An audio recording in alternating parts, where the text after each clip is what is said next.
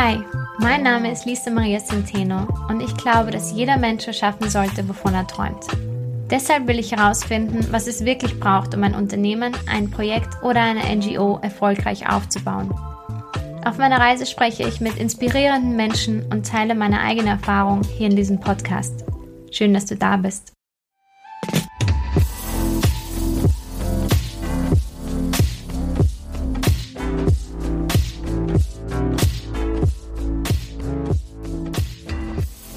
So ziemlich jeder Millennial in Österreich ist schon einmal oder auch mehrmals auf die Satireartikel von Die Tagespresse hineingefallen. Auch ich habe auf diese Weise das Medium Die Tagespresse kennengelernt.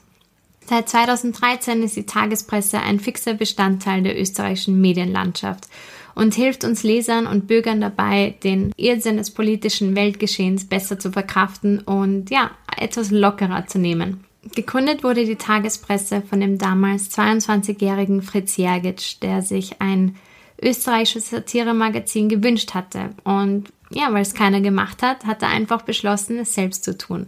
Und kurz darauf schrieb er einen Satireartikel über den Aufenthaltsort von Edward Snowden, der viral ging, der das Außenministerium auf die Tagespresse aufmerksam machte und von der Hackervereinigung Anonymous aufgegriffen wurde. Das war alles 2013. Seitdem hat Fritz Jergic aus einem Satireblog ein Medienunternehmen geschaffen, das Millionen von Zugriffen verzeichnet. Er selbst wurde mehrmals zum Journalist des Jahres ausgezeichnet und von Forbes zu den erfolgreichsten 30 unter 30 gewählt. Also zu sagen, dass die Tagespresse ein Erfolg ist, wäre eine glatte Untertreibung. Die Einstellung von Fritz, die Dinge einfach selbst in die Hand zu nehmen und die Geschichte von und hinter der Tagespresse finde ich super inspirierend. Deswegen habe ich Fritz in den Podcast eingeladen und freue mich so sehr, dass er heute hier dabei ist und wir darüber sprechen, wie alles so gekommen ist, wie es heute ist. Warum man unbedingt selbst tun muss, was man sich wünscht, wie Fritz klein gestartet hat und durch smarte Hacks zu mehr Lesern gekommen ist, wie sein Artikel über Edward Snowden einen Monat nach der Gründung der Tagespresse viral gegangen ist und so seinen Server gecrashed hat und wie er es geschafft hat, den Erfolg der Tagespresse über all die letzten sieben Jahre beizubehalten. In unserem Gespräch zeigt Fritz, dass man sich nicht entscheiden muss, wer man sein möchte, dass man sowohl ein kreativer Satiriker und ein erfolgreicher Unternehmer sein kann, dass man Eigenschaften verbinden und kombinieren kann, auch wenn das nicht dem gängigen Bild entspricht oder den Erwartungen oder den Vorstellungen so manch anderer. Und er erzählt, warum es so wichtig ist, die Grundaufgabe des eigenen Unternehmens zu kennen, was ich super, super schön finde. Und welche wichtige Mission hinter der Tagespresse steht. Und natürlich, welche Learnings er aus den letzten sieben Jahren Tagespresse mitgenommen hat. Also so, so, so viel Wichtiges und Lernbares und Anwendbares auf das eigene Unternehmen. Also ich hoffe, euch gefällt das Interview genauso wie mir. Los geht's.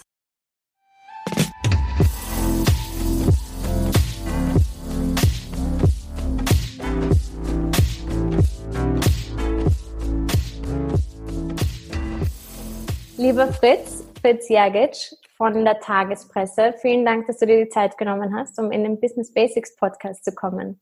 Gerne, danke für die Einladung. Ja, jederzeit. Also ich glaube, für jeden Millennial da draußen und der, der drunter und drüber ist in Österreich, der kennt die Tagespresse, quasi Pflichtlektüre. Ihr habt 2013 gestartet und seitdem, also Erfolg ist, glaube ich, etwas untertrieben sogar zu sagen. Äh, du hast jede Menge Auszeichnungen bekommen. Du wurdest zweimal Journalist des Jahres. Du wurdest 2018 zu Forbes äh, 30 under 30 gekürt. Ähm, ja, eine Wahnsinns-Journey. Sag mal, war das alles geplant, so wie das gekommen ist? Also wie ich die Tagespresse gestartet habe, da habe ich wirklich nur mir gedacht, hey, ähm, sowas wie, wie der Postillon, das wäre auch in Österreich cool. Und ich habe ohne irgendwelche großen Pläne einfach begonnen, im Internet solche satirischen Texte zu veröffentlichen. Und die haben sich einfach sehr schnell auf, auf Facebook und auf Twitter verbreitet und so ist es entstanden. Also das war, das war gar nicht geplant. Und wie hast du, wie hat das überhaupt gestartet? Wie kamst du überhaupt auf die Idee, so etwas zu machen?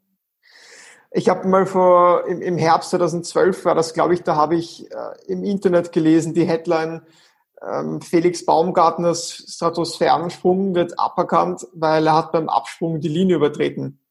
Und ich habe dann mir gedacht, was, das, das kann ja echt nicht sein. Und habe dann genauer hingeschaut und das war dann eben die deutsche Satire-Seite der Postillon. Hab dann das, hab dann das begonnen zu lesen und, und ich, ich, mich hat einfach dieser Humor angesprochen, mich hat auch diese, diese, diese politische, analytische äh, äh, Analyse dahinter angesprochen.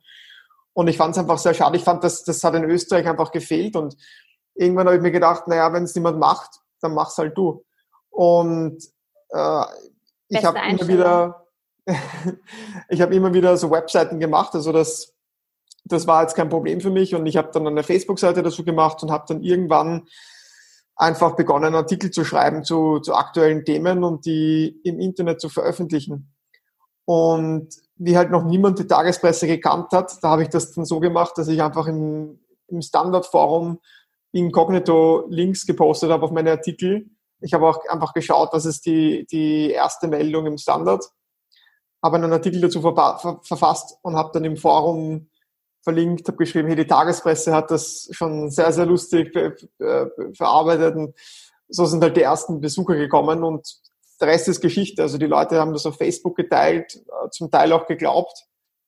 Und so habe ich einfach ähm, ja, Follower bekommen und, und Leser lukriert. Voll gut. Da merkt man auch, dass du ein Marketingverständnis dahinter schon hattest. So, wie bekomme ich überhaupt die Leute dazu, dass, dass die meine Artikel lesen? Ich habe die Seite schon so angelegt. Ich, ich habe nicht geplant, dass es ein Erfolg wird, aber ich habe sie schon auch so angelegt, dass ich, wenn ich jetzt schnell viele Leser dazu zu, zugewinnen, dass ich sie dann noch halten kann. Also ich habe schon darauf geachtet, dass es professionell ausschaut. Ich habe eine, ich habe eine Facebook-Seite gehabt, ich habe gleich einen Twitter-Account gehabt. Also auf diese Sachen habe ich dann schon geachtet. Und war das für dich von Anfang an so, dass du etwas Langfristiges draus machen wolltest, dass du was Größeres draus machen wolltest, das einfach nur jetzt ein, ein Blog, wo du halt satirische Nachrichten übermittelst? Gar nicht. Ich habe sogar, wie ich die Seite gemacht habe, da hatte ich noch am Anfang auch äh, daneben gearbeitet, habe Praktika gemacht, äh, war halt gerade mit dem, mit dem Bachelorstudium fertig, wollte einen Master machen. Und die Seite ist aber über die, die folgenden drei Jahre einfach Monat für Monat gewachsen. Also wir haben drei Jahre lang jedes Monat äh, einen ziemlich starken Leserzuwachs gehabt, sodass ich, sodass ich dann irgendwann noch gesagt habe, okay, dann mache ich das professionell, also dann, dann mache ich das einfach jetzt hauptberuflich und habe dann, äh, glaube ich, im, im Frühling 2014, also fast ein Jahr nach der Gründung, äh, mich einfach als Satiriker selbstständig gemacht mit der Tagespresse. Sehr cool. Und was war so der erste große Erfolg, den ihr erlebt habt? Das ging total schnell. Also wie ich die Seite gegründet habe, das war eben Mai 2013 und das war auch gerade die Zeit, wo Edward Snowden durch die Medien gegeistert ist und jeder hat sich gefragt, wo ist der und hat das nicht gewusst. Und äh, dann gab es sogar kurz das Gerücht, dass er in Wien gelandet ist. Und dann habe ich einfach geschrieben, Edward Snowden äh, ist nach Wien geflohen, weil er hier äh, quasi sicher ist vor, vor der Abschiebung in die USA, weil die Justiz halt bei uns so langsam ist. Das war so irgendwie der, der Artikel und das ist einfach so explodiert. Äh, da sind dann irgendwann einmal äh, ist mein Server zusammengebrochen. Zu dem Zeitpunkt hatten aber schon Leute auf Twitter den Artikel auf Englisch übersetzt, bis dann irgendwann Amerikaner geschrieben haben, Edward Snowden is in Vienna, it's confirmed, Link zur Tagespresse, bis dann sogar das, das Außenministerium dementieren musste, das österreichische Außenministerium hat dementieren müssen, dass Edward Snowden in Wien ist. Ähm, das war eben einen Monat nach der Gründung und hat, hat mir auch irgendwie vor Augen geführt, wie, wie sehr diese Algorithmen, diese Social Media Algorithmen drauf getrimmt sind, sehr, sehr lustige oder, oder äh, bestimmte Inhalte einfach zu finden, die sehr viel Engagement hervorrufen. Und ohne dass ich einen Cent ausgegeben hätte und ohne dass ich einen Cent in Werbung investiert hätte, habe ich halt mit dem Edward Snowden-Artikel alleine, glaube ich, 100, 150.000 Leser in wenigen Stunden erreicht. Also das ist schon so eine Geschichte, glaube, die, ja. die, die kann sich nur im Internet abspielen. Das wäre zu Printzeiten denkunmöglich gewesen. Ja, unglaublich. Und wenn du das vorher jemandem erzählt hättest, wenn du erzählt hättest, das ist deine Business-Idee, ich mache jetzt ein Satire-Magazin, kein Mensch hätte wahrscheinlich vermutet, dass es sich so entwickeln würde. Das finde ich immer das Spannende dran. Ja, natürlich. Also man kann das jetzt nicht planen. Also, also das hängt dann auch immer ganz, ganz stark von verschiedenen Faktoren ab. Also das ist jetzt nicht so wie ein, ein, ein was weiß ich, ein äh, Online-Shop für Hundefutter, wo man dann sich sicher sein kann, okay, irgendwer wird schon Hundefutter brauchen. Also kaufen, da muss man natürlich ja. schon dann immer wieder guten Content schreiben. Ich habe auch immer darauf geachtet, dass ich gute Leute dazu hole, die, die sehr lustig schreiben und, und so hat sich das dann entwickelt, ja. Ja, und würdest du sagen, so eines dieser Erfolgskriterien ist auch, dass du immer Themen aufgegriffen hast, die auch sehr aktuell waren? Absolut, ja. Also das ist schon so unser Steckenpferd. Wir, wir versuchen sehr tagesaktuell zu sein. Und wir versuchen einfach das, was derzeit passiert, auch ein bisschen zu analysieren durch Humor. Und hängt auch damit zusammen, dass, dass, dass wir unser Geschäftsmodell geändert haben und äh, jetzt versuchen eben Abo, Abo, Abonnenten zu gewinnen, Leute dazu zu bringen, dass sie eben Geld zahlen dafür, dass sie uns lesen. Und ich glaube, dass das vor allem leichter geht, wenn du einfach ein bisschen mehr anbietest als nur einen, einen Schenkelklopfer, sondern wenn das, das funktioniert dann besser, wenn du halt wirklich, ja, wenn du das, wenn du wirklich auch Informationen vermittelst mit deinen Texten. Ja, absolut. Und deswegen liest man es ja auch so gerne, weil es ist so eine Unterstützung zu dem alltäglichen Geschehen und so eine Entlockerung zu diesem täglichen Wahnsinn, der da so abgeht. Ja, hoffentlich. Ja, ja. Okay, und was kam danach? Also dann war dieser, äh, dieser Edward Snowden-Artikel und 150.000 Leser auf einmal, äh, Server crashed. Ähm, wie geht's dann weiter? Was machst du dann damit? Ich habe einfach, ähm, ja, wie gesagt, Leute dazu geholt. Wir haben einfach begonnen, täglich zu schreiben und haben dann also auch da, so begonnen. Sorry, also da war für dich dann so klar, okay, ähm, das kann etwas Großes werden und jetzt müssen wir das alles größer aufziehen. Ja, genau. Also ich habe es dann ein bisschen professionalisiert, nicht? Ich habe dann begonnen auch mit, äh, mit, mit, mit einer Vermarktungsagentur die, die Online-Werbung abzuwickeln, sodass wir eben äh, auch, auch davon leben können. Und äh, habe dann eben mit meinen zwei Kollegen, die, die bis heute noch immer bei mir im Team sind, äh, wir haben einfach begonnen, so eine Redaktion, eine kleine Redaktion aufzubauen, wo auch externe Autoren dabei sind. Und äh, ja, bis, bis heute ist es so, dass wir einfach jeden Tag schauen, okay, was, was sind gerade so die Themen und dann überlegen wir uns was dazu. Sehr cool, super. Genau, du hast jetzt eh auch gerade vor von dem Business Model jetzt gesprochen. Wie war dann so eure Journey, äh, das richtige Business Modell zu finden? generell im Internet irgendwas zu machen, da muss man einfach immer sehr, sehr anpassungsfähig sein und auch, und auch sehr früh erkennen, äh, wohin, wohin der Hase läuft sozusagen. Und äh, wie ich gestartet habe, da haben wir eben, wie ich glaube ich schon kurz erwähnt habe, mit Werbung Geld verdient.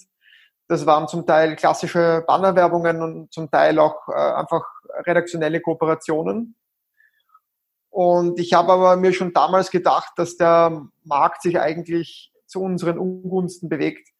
Äh, der Online-Werbemarkt, den kann man vergleichen mit einem großen Löwengehege, wo einfach die, die, die Werbetreibenden ein paar große Fleischstücke reinwerfen und die, die größten Tiere, in dem Fall Google und Facebook, bekommen einfach die größten Stücke ab. Dahinter sind in Österreich vielleicht noch große Medienhäuser wie Krone, Standard, ORF.at. Und ja, als Kleiner kommt man da schnell unter die Räder. Also vor, vor ein paar Jahren haben wir noch gut davon leben können. Und mittlerweile hat sich das aber komplett geändert, eben weil sehr viel Geld zu, zu jenen Werbeanbietern abfließt, die halt auch zum Beispiel genaueres Targeting anbieten können, die, äh, die irgendwie mehr Use-Time äh, anbieten können. Ja, äh, jemand, der auf, auf Facebook ist, der ist vielleicht eine halbe Stunde am Tag auf Facebook und bei uns dagegen nur zwei Minuten. Also so ist der Werbemarkt dann eigentlich für uns immer schwieriger geworden. Und heute könnten wir nicht mehr existieren, wenn wir nicht vor zwei Jahren eine, eine, eine große Änderung gemacht hätten. Vor zwei Jahren haben wir dann gesagt, okay, wir orientieren uns weg von der Werbung, wir versuchen uns jetzt direkt über unsere Leser zu finanzieren und haben ein Abo eingeführt. Äh, das funktioniert bei uns so ähnlich wie bei der New York Times hast du eben eine gewisse Anzahl an kostenlosen Artikeln Und wenn du die aufgebraucht hast, dann wirst du aufgefordert, ein Abo abzuschließen. Bei uns sind das drei Artikel im Monat oder drei Artikel alle 30 Tage. Und äh, das haben wir vor zwei Jahren gemacht und das hat sich für uns eigentlich gut bewährt. Also wir stehen jetzt bei 6000 Abonnenten und in jeder Hinsicht äh, funktioniert das für uns besser als das, als das Werbemodell. Und das Abo-Modell hat sich aber auch gleich durchgesetzt. Oder das, das wurde auch gleich angenommen? Mm, ja, wobei ein Abo-Modell funktioniert anders. Also ein Abo-Modell hast du, da beginnst du halt dann mit am ersten Tag, am ersten Tag hatten wir viele Abonnenten. Aber das, das habe ich auch, damit habe ich auch gerechnet, weil ich habe gewusst, es gibt ein paar Die-Hard-Fans, die einfach dann auch sofort uns abonnieren werden. Aber ja, auch das, auch so das, das Abonnenten-Geschäftsmodell ist ein, ein, Modell, das du natürlich über Jahre auf, aufziehst. Nicht? Du, du ziehst einen Kundenstamm auf und äh, im ersten Jahr wirst du halt noch viel, viel weniger verdienen als im zweiten Jahr, wenn deine Bestandsabonnenten ihr Abo erneuern und gleichzeitig aber noch neue dazukommen. Dann im dritten Jahr ist es dann noch ein bisschen mehr. Also auch das ist eigentlich ein Modell, das du, das du lange aufziehen musst, aber dafür hat es dann halt auch Bestand. Also wenn du es dann mal geschafft hast und, und sagen wir einige tausend Abonnenten zusammengesammelt hast, die verschwinden halt dann auch nicht wieder von, von einem Tag auf den anderen. Ja, ja, und ist jetzt wahrscheinlich auch ein bisschen unabhängiger. Und generell seit 2013 muss sich ja irrsinnig viel getan haben, generell auch mit den ganzen sozialen Medien, wo der Traffic herkommt, wie die Algorithmen funktionieren. Das war ja noch ein Schla Schlaraffenland eigentlich damals 2013, in dem man sich austoben konnte. Wie ist das jetzt? Wie verhält sich das mit Social Media und woher, woher kommt euer Traffic? Also ganz am Anfang haben wir, glaube ich, 80 Prozent unserer Klicks über Facebook bekommen. Und vor zwei Jahren hat dann Facebook wiederum selber die Strategie ein bisschen geändert und haben äh, setzen jetzt vermehrt auf personalisierte Inhalte, auf Posts von deinen Freunden oder vielleicht von Gruppen, wo du Mitglied bist äh, und haben dann eben Medienseiten wie uns dann ein bisschen weniger Traffic geschickt. Also wir haben dann äh, ja binnen kürzester Zeit, glaube ich, 20, 30 Prozent der Klicks verloren, wie das, wie sie diese Newsfeed-Algorithmusänderungen äh, eingeführt haben. Äh, wir haben dann begonnen, ja, wir hatten immer schon eine App, wir haben die App dann ein bisschen verbessert und haben dann begonnen, gezielt über die Webseite und auch über unseren Instagram-Account äh, die Leute dazu zu bringen, unsere App runterzuladen. Das Coole an der App ist, äh, dass die Leute in der Regel Push-Notifications aktivieren und dann einfach immer benachrichtigt werden, wenn wir unsere ein oder zwei Artikel am Tag veröffentlichen. Und mittlerweile haben wir die, würde ich schätzen, die Hälfte unseres Traffics über die App. Also das hat sich dann, wir haben jetzt gar nicht einmal, wir haben gar nicht einmal mehr, wir haben witzigerweise genauso viele Leser wieder wie zu Spitzenzeiten. Also wir hatten 2016 wahrscheinlich 1, irgendwas Millionen Leser und hatten das jetzt auch wieder. Allerdings halt jetzt ganz anders aufgeschlüsselt. Also wir haben jetzt vielleicht noch 30, 40 Prozent unserer Zugriffe über Facebook. Also Facebook ist immer noch sehr wichtig für uns. Und der Rest halt über Newsletter und sehr, sehr viel über die App. Ja, ist super gut, dass man sich dann nicht zu abhängig macht von anderen Plattformen, dass man seine eigenen ja. Kanäle aufbaut, so wie auch mit der App. Also man merkt schon, da sind richtige Business Brains dahinter. Und das ist irgendwie lustig, weil ähm, ja irgendwie, ihr seid Journalisten, du bist Chefredakteur, aber gleichzeitig merkt man da auch sozusagen, da ist eine irrsinnige Intuition für, für das Geschäft dahinter. Super cool. Ja, danke. Ähm, ja, das, das, die kaufmännische Seite, ich meine, ich, ich, weiß, ich weiß schon, dass es so, ich, ich, ich werde so manchmal, einmal hat mich jemand gefragt, so, ja, aber das, das ist doch irgendwie komisch, du bist doch Satiriker und wieso, wieso, wieso machst du dir so viele Gedanken über, über, über diese, über diese, über so Themen wie, wie, wie Geld und Geschäftsmodelle und ich denke mir halt dann immer, gerade die Tatsache, dass wir eben ein Geschäftsmodell entwickeln, erlaubt uns halt möglichst frei und unabhängig zu sein. Und für mich ist das eher eine Ergänzung als, als ein Widerspruch, aber, aber ich verstehe natürlich, also die Leute haben so im Kopf immer so das Bild vom, vom, vom, vom Virenkünstler, der irgendwie um elf einen Joint raucht und, und dann zum Schreiben beginnt. Ähm, aber, aber ja, natürlich, es steckt, steckt natürlich äh, betriebswirtschaftliche Überlegungen dahinter. Ja, deswegen sind Geschichten wie deine auch so wahnsinnig wichtig, weil sie mal wieder zeigen, wir können alles sein. Und es gibt kein Entweder-Oder, sondern man kann vereinen, was auch immer man vereinen möchte. Und sagen wir mal, die Tagespresse bewirkt ja einiges, gerade auch in unserer Generation. Ich schätze mal, wir sind ziemlich gleich alt. Wie alt bist du? Ich bin 29. Ja, ich bin 27, genau. Bewirkt ihr wirklich einiges. Ist das geplant? Also habt ihr eine ähm, höhere, einen höheren Zweck dahinter oder eine Vision, die du sagst, oder eine bestimmte Mission, die du erfüllen möchtest? Ähm, ich bin der Meinung, wir haben eine Aufgabe und das ist, Leute zum Lachen zu bringen und vielleicht auch ein bisschen zum Nachdenken. Einfach das, die aktuellen Geschehnisse einordnen, persiflieren und, und den Leuten halt ein bisschen so den, den, den Alltag, den grauen Alltag auflockern.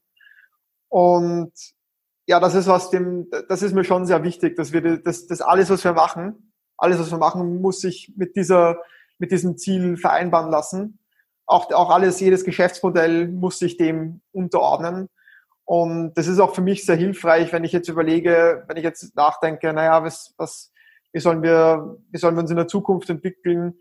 Dann denke ich mir immer, solange wir uns an diese Grundmission halten, solange wir wirklich darauf achten, dass wir einfach unsere Aufgabe in der Gesellschaft erfüllen, solange werden wir auch relevant bleiben und, und Leser haben. Und, und denke, das Geschäftsmodell kommt dann schon irgendwie. Das Geschäftsmodell ergibt sich dann äh, wir haben jetzt eins gefunden, bei dem ich sehr viel Zukunft sehe, aber wer weiß, wie das dann in zehn Jahren ist. Ja, sehr cool. Ja, ich denke, das ist, das, das sollte auch so sein, dass wenn du eine bestimmte Mission hast, du dann einfach schaust, welches Geschäftsmodell passt am besten und dann probierst du mal das eine aus und dann das andere und das ändert sich ja sowieso mit der Zeit, so wie du gesagt hast. Gewisse Dinge wie Online-Werbungen machen es gar nicht mehr möglich, das alte Geschäftsmodell zu behalten. Sehr, sehr cool. Und was mich auch sehr interessieren würde, ich meine, das ist ja heavy, einfach dann einen Artikel zu, zu publizieren, wo du sagst, Edward Snowden ist in Wien oder ich meine, viele, viele Artikel, die ihr bis heute in all den sechs Jahren, ähm, sieben Jahren jetzt fast, ja, sieben Jahren, äh, sieben Jahre, ja. veröffentlicht habt, äh, sind halt schon, also sozusagen, wie geht's dir da als Gründer da dabei oder als, als äh, Redakteur dabei, diese Dinge in, in die Welt zu setzen? Mm, also mulmig war mir wirklich nur beim Edward Snowden Artikel, weil der halt wirklich von total vielen Leuten geglaubt wurde und dann auch so, auch, auch so der Anonymous Twitter-Account drauf aufgesprungen ist und weil ich mir dann wirklich gedacht habe, weil ich mich nicht einordnen konnte, okay, was passiert jetzt als nächstes? Habe ich, habe ich jetzt wirklich äh, weltweit Zorn verursacht oder, oder kriege ich jetzt eine Strafe oder, oder so? Aber ja, ähm, das, das hat sich gelegt und ich meine, wir machen halt Satire und, und ähm, natürlich manchmal schreiben wir Artikel, die auch provozieren. Das gehört dazu. Man, nicht alles, was wir schreiben, gefällt jedem. Nicht alles, was wir schreiben, findet jeder gleich lustig. Hin und wieder gibt es einen Shitstorm. Ähm, das sind halt alles Dinge, ja, die, die sind mir früher noch näher gegangen und, und heute habe ich ein bisschen eine, eine professionellere Distanz dazu, würde ich sagen. Ähm, ich weiß nicht, wir haben jetzt zum Beispiel zu Ostern geschrieben, dass, dass Jesus Christus äh, verhaftet wurde, als er seine Höhle verlassen hat. Und dann haben uns irgendwie 400 tief religiöse äh, Leute auf Instagram beschimpft. Und ich glaube, vor ein paar Jahren hätte mir das echt noch irgendwie Gedanken gemacht. Und heute habe ich mir, jetzt, wie das passiert ist, habe ich mir halt gedacht, ja, dann sollen sie sich halt aufregen. Man darf halt auch nicht vergessen, wie halt, wie halt ein Shitstorm funktioniert, nicht? Ein Shitstorm wirkt in einem Shitstorm, hast du das Gefühl, die ganze Welt hat sich gegen dich verschworen. Und eigentlich sind es aber oft nur ein paar hundert Leute, die halt irgendwie überzeugt davon sind, dass du was ganz Schlimmes gemacht hast. Und mehr halt auch nicht. Also äh, drum versuche ich immer mehr einfach, äh, äh, mehr einfach zu sagen, okay, wenn ich an den Artikel glaube, wenn ich an die Botschaft dahinter glaube, äh, dann muss ich mir auch hinterher nichts vorwerfen. Ja, ich denke, für ganz viele Leute, die das hören, ähm, ist das etwas, was noch nie passiert ist, ein Shitstorm. Vor allem, wenn du sagst, das sind nur ein paar hundert Leute, das ist, sind andere Dimensionen für euch. Aber es vergeht ja dann auch. Und es geht, es ist ja auch nichts Persönliches, oder? Die, das dann gegen einen Redakteur von euch persönlich ist, sondern sozusagen, das wird dann halt dann einfach aufgenommen oder schlecht aufgenommen und dann verblasst halt auch wieder kann ich mir vorstellen. Ja, ja, wir sind auch nicht so, wir sind auch nicht so stark betroffen, weil wir auch unsere Gesichter nicht äh, quasi neben die Artikel stellen. Also wir, wenn die Leute wütend sind, dann sind sie halt wütend auf das Tagespresse-Logo. Genau. Aber ich bekomme jetzt nicht dann persönlich Nachrichten auf meinem Instagram, auf meinem Facebook-Account oder so. Ähm, also die Leute, ich, ich werde auch auf der Straße nicht erkannt oder so. Also ich bin, ich bin als, als Mensch nicht wirklich äh, nach außen hin verbunden mit diesem, mit diesem, mit dieser Entität Tagespresse. Ja, ja. Ist das Absicht? Immer aus dem Grund? Ja, schon, weil äh, es, ich, ich, ich bin, ich habe immer, ich habe immer gedacht, es würde der Tagespresse nichts bringen, wenn ich jetzt mein Gesicht, meine Person in den Vordergrund stelle. Ähm, es würde vielleicht sogar schaden, weil es doch eigentlich ganz, ganz nett ist, irgendwie einen Artikel zu lesen und dann irgendwie ja, da, da halt zu wissen, okay, da kommt aus einem Kollektiv, aber nicht jetzt zu wissen, von wem genau da kommt. Ich finde, das ist so Teil des Charmes, dass du halt einfach weißt, okay, das kommt von der Tagespresse-Redaktion. Und ob das jetzt ich war oder ob das jetzt vielleicht äh, mein Kollege der Jürgen oder der Sebastian war, das ist dann, das ist dann zweitrangig. Ja, das ist auch sehr gut und wichtig, dass du das sagst, weil ich glaube, im Moment ist die gängige Meinung diese in, in der Unternehmenswelt, dass man sich als Gründer oder als Geschäftsführer, wie auch immer, selber branden muss oder zeigen muss oder präsent sein. Und das finde ich ist auch immer ganz, ganz abhängig vom Unternehmen. Und so wie du sagst, es passt nicht unbedingt zur Philosophie und zum, zum Gesicht des Unternehmens. Also wunderbar. Und ähm, wie wurde denn die Tagespresse generell in der österreichischen Medienlandschaft aufgenommen? Gerade am Anfang und in der Politik und äh, von der österreichischen A- und B-Prominenz aufgenommen, die da äh, porträtiert wird? Uh, puh. Ja, ich meine, natürlich über Twitter haben wir sehr schnell die Aufmerksamkeit von Journalisten auf uns gezogen. Und die ersten zwei Jahre gab es ja auch einen richtigen Hype um die Tagespresse. Und das, das ging dann so weit, dass, dass die heute, die haben einen Fotografen vorbeigeschickt, weil wir in ein neues Büro gezogen sind. Und die haben dann einfach unser neues Büro fotografiert äh, und ein Interview mit uns geführt. Und das, also so, solche, wir waren dann irgendwie, der Hype war dann irgendwie so groß, dass schon, dass schon solche banalen Sachen eine, eine, eine Geschichte waren. Ähm, das hat sich aber mittlerweile ganz stark gelegt und ich bin auch froh, dass sich das gelegt hat, weil jetzt habe ich das Gefühl, dass wir wirklich an unserer Arbeit gemessen werden und, und dass uns die, die Leute, wenn uns die Leute lesen, dann lesen sie uns halt, weil sie den Artikel des Tages wirklich lustig finden und nicht mehr, weil jetzt irgendwie die Tagespresse der neueste coole Shit ist. Es ist es ist angenehmer, aber äh, natürlich hat auch so ein Hype-Vorteile. Nicht? Wir hatten an der Spitze des Hypes ein, ein, ein Theaterprogramm gemacht. Das war dann 40 Mal ausverkauft. Also das würden wir halt jetzt nicht mehr schaffen. Äh, einfach weil, weil, weil diese, ja, einfach weil dieser Hype sich einfach gelegt hat. Ähm, aber wie gesagt, das hat auch Vorteile, äh, nämlich dass du halt dich wirklich darauf besinnen musst, einfach gute Arbeit zu machen. Und ja, und jetzt bin ich ein bisschen abgeschweift. Ähm, Politik Politik, so Reaktionen von, Polit, von, von Politikern. Ich sehe natürlich, dass uns einige Politiker auf Twitter folgen. Wir werden sogar hin und wieder im Parlament zitiert. Äh, vor vielen Jahren hat Sebastian Kurz einen Artikel von uns vorgelesen bei einer Parteiveranstaltung, den wir über den damaligen Kanzler Feimann geschrieben haben. Äh, solche Sachen nehmen wir schon wahr. Äh, auch der, ich glaube, der Wiener Bürgermeister hat uns auch mal zitiert in einer Rede. Ähm, solche Sachen nehmen wir natürlich wahr und, und ähm, ich würde jetzt auch lügen, wenn ich sagen würde, dass mir das, das wurscht ist. Also ich finde das schon auch irgendwie natürlich äh, nett, dass wir so eine Resonanz finden. Ich achte aber auch wirklich sehr darauf, dass wir vor politischen Parteien, vor Politikern Distanz einhalten. Weil, und das finde ich gilt für alle Journalisten, wir sind ja dazu da, sie ja zu, zu kontrollieren und, und dafür ist es halt wichtig, dass man jetzt nicht mit ihnen befreundet ist und gemeinsam am Sonntag grillt und so. Also wir achten da schon auf, auf, auf eine gewisse Distanz. Das gibt's nirgendwo, aber das weißt du besser als ich wahrscheinlich. Da, so tief bin ich da nicht im Thema drinnen. Aber wir hoffen es mal, dass es nicht so ist. Habt ihr euch eigentlich jemals sozusagen externe Finanzierungen geholt oder daran gedacht, euch extern finanzieren zu lassen? Ist das überhaupt eine Möglichkeit für so ein Medienunternehmen? Ähm, das haben wir nie gemacht, weil, weil wir nie eine große Investition machen mussten. Also wie ich zum Beispiel gestartet habe, da habe ich wahrscheinlich 150 Euro investiert. Und alles, was ich später investieren musste, habe ich eigentlich mit laufenden Kosten problemlos zahlen können. Ähm, dadurch, dass wir halt sehr schnell Banner eingebaut hatten, hatten wir dann schon laufende Einnahmen. Mit denen habe ich mir dann zum Beispiel einen besseren Server nehmen können.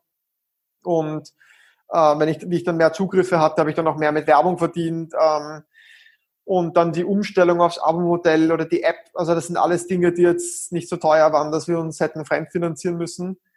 Früher haben wir vereinzelt so Angebote bekommen von, von Startup, äh, also Investoren oder so. Äh, das habe ich aber immer abgelehnt. Äh, aus dem, also es kamen tatsächlich Investoren zu dir und haben gesagt, darf ich in euer Unternehmen investieren? Ja. Nice. Mhm. Ähm, ich habe das, ja, ich habe das aus verschiedenen Gründen nicht gemacht, weil äh, ich habe erstens einmal nicht gewusst, wieso ich das machen sollte. Ich habe nicht gewusst, was ich dann mit dem Geld machen könnte. Und ich finde auch, dass es schon irgendwie ähm, speziell auch jetzt, wo wir die Abos verkaufen, ist es halt auch wichtig, dass wir nicht Teil eines großen Medienkonzerns sind. Also ich glaube, die Leute abonnieren lieber die Tagespresse, anstatt eine Satirezeitung, die halt schon einem großen Medienkonzern gehört. Also ich glaube, vielen Leuten ist es schon auch wichtig, das Gefühl, dass sie da einen, einen, einen, einen kleinen Satire-Blog unterstützen und, und nicht ein, ein gesichtsloses Unternehmen. Und äh, natürlich machst du dich auch abhängig. Also äh, hätte ich zum Beispiel vor vier Jahren verkauft, dann, dann hätte ich vielleicht nicht so einfach das Abo-Modell einführen können, sondern hätte halt zuerst vielleicht meine Gesellschaft da um Erlaubnis fragen müssen oder so. Also du bist dann einfach, du verlierst einfach deine Flexibilität. Und ich finde, gerade so als Internetunternehmen ist es halt so wichtig, dass du dich, dass du dir immer die Freiheit nimmst, dich einfach neu zu erfinden und vielleicht auch mal dein eigenes, eigenes Geschäft zu kannibalisieren. Und da, da ist es halt dann vom Vorteil, wenn du nicht irgendwie 80 äh, Prozent von deiner Firma schon längst für anderen gegeben hast. Ja. Und würdest du sagen, dass ähm, es genauso heute Möglichkeiten gibt wie 2013 einfach klein starten kannst und dich einfach so selbst finanzieren kannst. Ja, ich, ich würde es genauso machen. Ich glaube nur, dass man heute so eine Satire-Seite nicht mehr so einfach gründen könnte, aus dem einfachen Grund, weil die, die, die Medienlandschaft ist heute eine andere. Also wir haben ja damals so schnell wachsen können, weil die Leute halt auch auf uns reingefallen sind. Und das würde heute halt nicht mehr passieren, weil die Leute schon ein, ein viel, viel äh, stärkeres Sensorium dafür haben, ob sie jetzt mit, einem, mit einer Falschnachricht konfrontiert sind oder mit einer echten Nachricht. Und ja, wie gesagt, fremdfinanzieren, vielleicht, vielleicht würde es nur gehen, wenn man sich fremdfinanziert und dann in Werbung investieren kann. Das kann natürlich auch sein. Ist aber nicht der, der Approach, den man unbedingt verfolgen sollte. Ja. Meiner Meinung auch. Ähm, ja, okay, sieben Jahre die Tagespresse. Was waren deine Learnings, wenn man das so sagen kann? Was hättest du gern früher gewusst? Was hat dich super überrascht? Was, äh, vielleicht gab es irgendwie Fuck-Ups dazwischen, wo du sagst, äh, das würde ich meinem jüngeren Ich nicht wünschen? Hm. Learnings, naja, ich glaube, ähm, was sich, was sich wirklich bei mir äh, verändert hat, jetzt, was es die unternehmerische Seite betrifft, ist wahrscheinlich wirklich, dass du dich einfach ehrlich fragst, was deine Aufgabe in der Gesellschaft ist, was ist das Problem, das du lösen willst und dem halt dann alles weitere unterordnest. Und, und äh, genauso wie Google aufhört, erfolgreich zu sein, wenn sie keine guten Suchergebnisse mehr liefern oder wie äh, Biller aufhört, erfolgreich zu sein, wenn sie, wenn sie nicht mehr äh, Lebensmittel verkaufen. Äh, genauso hören wir auf, relevant zu sein, wenn wir nicht mehr lustig sind und wenn wir einfach irgendwie aufhören, das aktuelle Tagesgeschehen zu persiflieren. Also ich glaube, das ist wirklich so etwas, was ich, was ich mir zu Herzen nehme, dass wir einfach, um relevant zu bleiben, immer darauf achten müssen, dass wir einfach äh, unsere Aufgabe erfüllen. Woher oder wie hast du herausgefunden, was das Relevante für euch ist? Was so dieses Kernelement von euch ist? Ich hatte so eine, so eine, so eine Phase und zwar im Jänner 2018.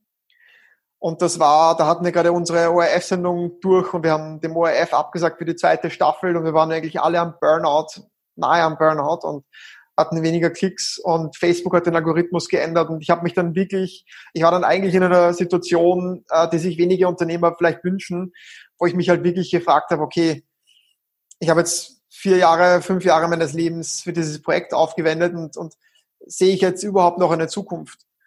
Und ich habe halt dann einfach begonnen, mich ernsthaft mal umzuhören, was, was so die Philosophien, die Herangehensweisen von anderen Unternehmern sind. Und da kann man sich einfach auf YouTube ähm, sehr viel anschauen. Also es gibt zum Beispiel ja, Vorträge von äh, Jeff Bezos, von Larry Page, von Mark Zuckerberg, äh, von den interessantesten oder erfolgreichsten Unternehmern der Welt, die man sich anhören kann und wo man halt dann sieht, was so deren Zugänge sind, was deren Gedanken sind, wie sie nachdenken über, über, über das Thema Geschäftsmodell, Mission. Und wie ich das gemacht habe, habe ich dann überlegt, okay, sehe ich noch irgendeine Möglichkeit für die Tagespresse sich zu entwickeln und, und habe dann eben gesehen, dass sehr viele Medien mit diesem Paywall-Abo-Modell sehr erfolgreich sind und habe mir dann gedacht, ey, das, das wäre doch ein Zugang, den ich auch probieren könnte. Und dann, und dann hat eigentlich erst die richtig interessante Phase von, von, der, von, von der Tagespresse begonnen für mich, wie ich dann zum ersten Mal halt wirklich ein, ein, ein, ein, ein echtes Geschäftsmodell halt von null auf entwickelt habe. Und das war natürlich riskant, das hätte schief gehen können und dann hätte ich es halt gelassen. Aber ja, es war einfach irrsinnig spannend und, und äh, ja, einfach, einfach was Neues und, und hat mich halt auch gezwungen, ernsthaft in Betracht zu ziehen, ob ich die, ob ich noch weitermachen will und wie ich weitermachen will. Und kannst du dich noch erinnern, was dich da besonders inspiriert hat oder was die Dinge waren, die du gerade von diesen YouTube-Videos oder diesen Talks mitgenommen hast? Mir, mir, ist eben aufgefallen, dass, dass jeder Unternehmer genau gewusst hat, warum sein Unternehmen, äh, was die Grundaufgabe seines Unternehmens ist. Also wenn man zum Beispiel Mark Zuckerberg zuhört, Mark Zuckerberg sagt immer, wir verbinden Leute. Das ist die Grundaufgabe, die wir haben. Wir verbinden zwei verschiedene Personen.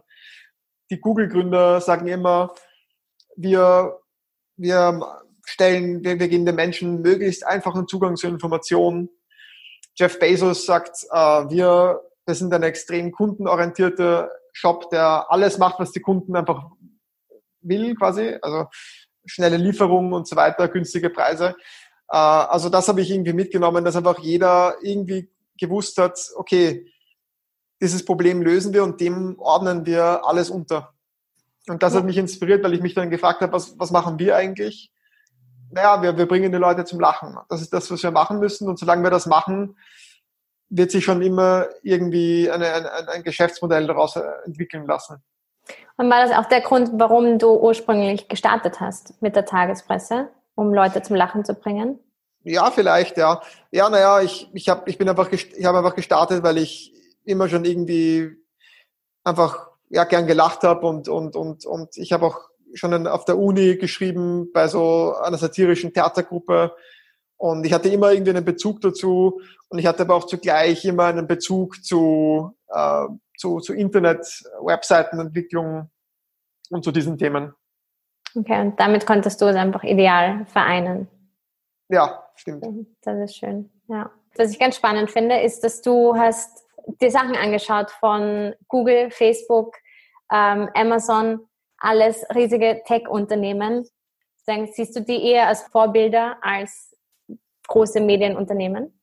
Äh, prinzipiell hinter jedem Unternehmen steht ein Unternehmer, der sich irgendwie seine eigenen Gedanken macht und äh, Facebook, Amazon, Google per se sind jetzt nicht direkt Vorbilder für uns, ja, weil wir natürlich auch was ganz anderes machen. Aber natürlich ist es interessant, äh, einen Zugang von jemandem zu erfahren, der halt einen Milliardenkonzern aufgebaut hat. Und und das ist halt auch einfach das Coole am Internet, oder? Dass du einfach auf YouTube gehen kannst und du kannst einfach die, die interessantesten Leute, egal welcher Bereich dich interessiert, kannst die aus diesem Bereich die interessantesten Leute dir raussuchen und kannst denen halt zuhören und, und, und äh, halt denen auf die, über, über die Schultern schauen, mehr oder weniger. Ähm, es gibt zum Beispiel in unserem Fall auch derjenige, der das, das Abo-Modell bei der New York Times verantwortet, sogar von dem gibt es einfach einen einstündigen Vortrag, den man sich auf YouTube anschauen kann. Und, und da würde ich einfach, das würde ich auch wirklich jeden, der selbst eine Firma startet, nahelegen, dass man sich einfach so mal anhört, was so wirklich erfolgreiche Unternehmer irgendwie zu sagen haben zu ihrer eigenen Herangehensweise, zu ihrer Philosophie, zu ihren Ansichten ähm, da gibt's ganz viel, das geht über die Unternehmer äh, hinaus noch bis zu Investoren, Peter Thiel. Von Peter Thiel gibt's ja viel, Anderson, äh, Horowitz, ganz viel. Also äh, würde ich auf jeden Fall, ist auf jeden Fall sehr interessant, auch wenn man vielleicht für, seine eigene Firma wenig mitnehmen kann. Also was jetzt Jeff Bezos zum Unternehmertum denkt, das kann, das hilft mir jetzt wenig, äh, einen lustigen Artikel zu schreiben. Aber es hilft mir vielleicht nachzudenken, ähm, was weiß ich, wie wir, wie wir ein Geschäftsmodell aufbauen können. Ja, ja, absolut. Danke dafür. Und ähm, das ist immer gerade für den Unternehmensstaat so interessant und vor allem, wenn du sagst, ihr macht das jetzt seit sieben Jahren und ihr habt jetzt auch eure riesigen Erfolge und eure Phasen, eure Down-Phasen. Würdest du sagen, es dauert einfach so lange, bis man, ich meine, eigentlich für dich schwer zu sagen, weil er hat, das, er hat das den Erfolg gleich von Anfang an. Ja, vielleicht kannst du das gar nicht so richtig sagen, weil normalerweise bei einem Unternehmen sagt man ja, es dauert einfach. Es dauert eine Zeit lang, bis es erfolgreich ist. Ja, natürlich, wie ich die Seite gegründet habe, das ging recht schnell. Aber das zu professionalisieren, das gescheit zu vermarkten, das war auch ein Prozess, da würde ich sagen, das hat über zwei Jahre gedauert eigentlich. Also bis ich wirklich gut davon leben konnte, das sind eigentlich zwei Jahre vergangen. Ja, ja. Danke. Das, weil das sind die Dinge, die sieht man von außen nicht. Und das ist, ja. das ist ganz wichtig zu wissen ja. und auch weiterzugeben. Das ist einfach, das dauert einfach. Wir leben in dieser immer alles sofort äh, Gesellschaft, in der man das immer wieder hervorheben muss, dass die Dinge einfach brauchen. Ja. Ähm, genau. Ja, und jetzt sieben Jahre Tagespresse. Ähm, ihr habt ein Modell gefunden, das für euch funktioniert. Ihr habt ja zwischendurch eben, du hast ja vorher kurz schon angesprochen, diese TV-Show gehabt. Dann habt ihr ein Theaterstück gehabt, wenn ich mich nicht irre. Ja. Ähm, und ihr habt jährlich ein Buch rausgebracht mit so einer Sammlung von Artikeln, oder? Stimmt das? Ja, genau. Ja. Alles korrekt, okay. Ähm, und woher kommt das, dieses, äh, diese Fülle an Projekten, die dann noch dazu und top kommen? Äh, das sind, also das, das Buch ist einfach etwas, was wir jedes Jahr machen, weil, ähm, ja, weil, warum nicht? Also wir haben ja die Artikel schon, warum nicht auch als Buch rausgeben? Und äh, das Theaterstück, äh, das Theaterstück wiederum ist ja aus auf, auf, auf, auf ähm, geht auf eine Idee zurück vom, vom Rabenhof Theaterdirektor Thomas Katzer, der gesagt hat, hey, Tagespresse ist gerade der, der New Shit, machen wir doch ein, ein, ein Programm daraus und das haben wir gemacht und äh, sind noch ganz zufrieden. Aber sowas kannst du auch nicht jedes Jahr machen. Also da, das, das, das machen wir circa einmal alle drei Jahre. Und äh, die TV-Sendung wiederum, das ist ein eigenes Kapitel. Also für jeden, der in Österreich in der Kabarettbranche arbeitet, für den ist eigentlich der heilige Gral die, die eigene ORF-Sendung. Ähm, und so auch für uns. Also wir haben, es war dann, es war, es war lange schon irgendwie, haben wir mit dem ORF geredet gehabt und dann haben wir uns halt gedacht, haben, haben uns, dann hat es halt irgendwann gepasst vom Zeitpunkt her und wir haben dann die Sendung gemacht und haben halt dann ja schnell die Erfahrung machen müssen, dass halt Fernsehen ein, ein wirklich hartes Pflaster ist. Äh, zum einen, weil einfach der ORF nicht mehr so wie früher so viel Geld hat, dass er in eigene Inhalte produziert, äh, in eigene Inhalte investieren will. Oder jedenfalls nicht in Satire. Also das war halt immer so ein Thema, diese, diese ständige Geldknappheit und um, äh, um so Dinge streiten müssen wie eine gute Soundanlage oder äh, vielleicht einmal einen Schauspieler.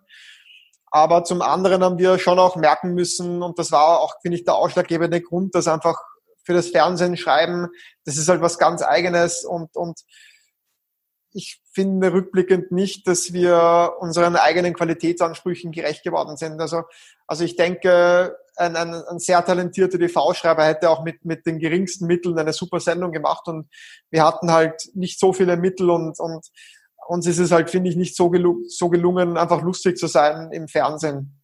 Ähm, wir hatten ein, ein super engagiertes Team, wir hatten äh, ein super Produktionsteam, die wirklich unter schwierigsten Bedingungen äh, Tag und Nacht gearbeitet haben.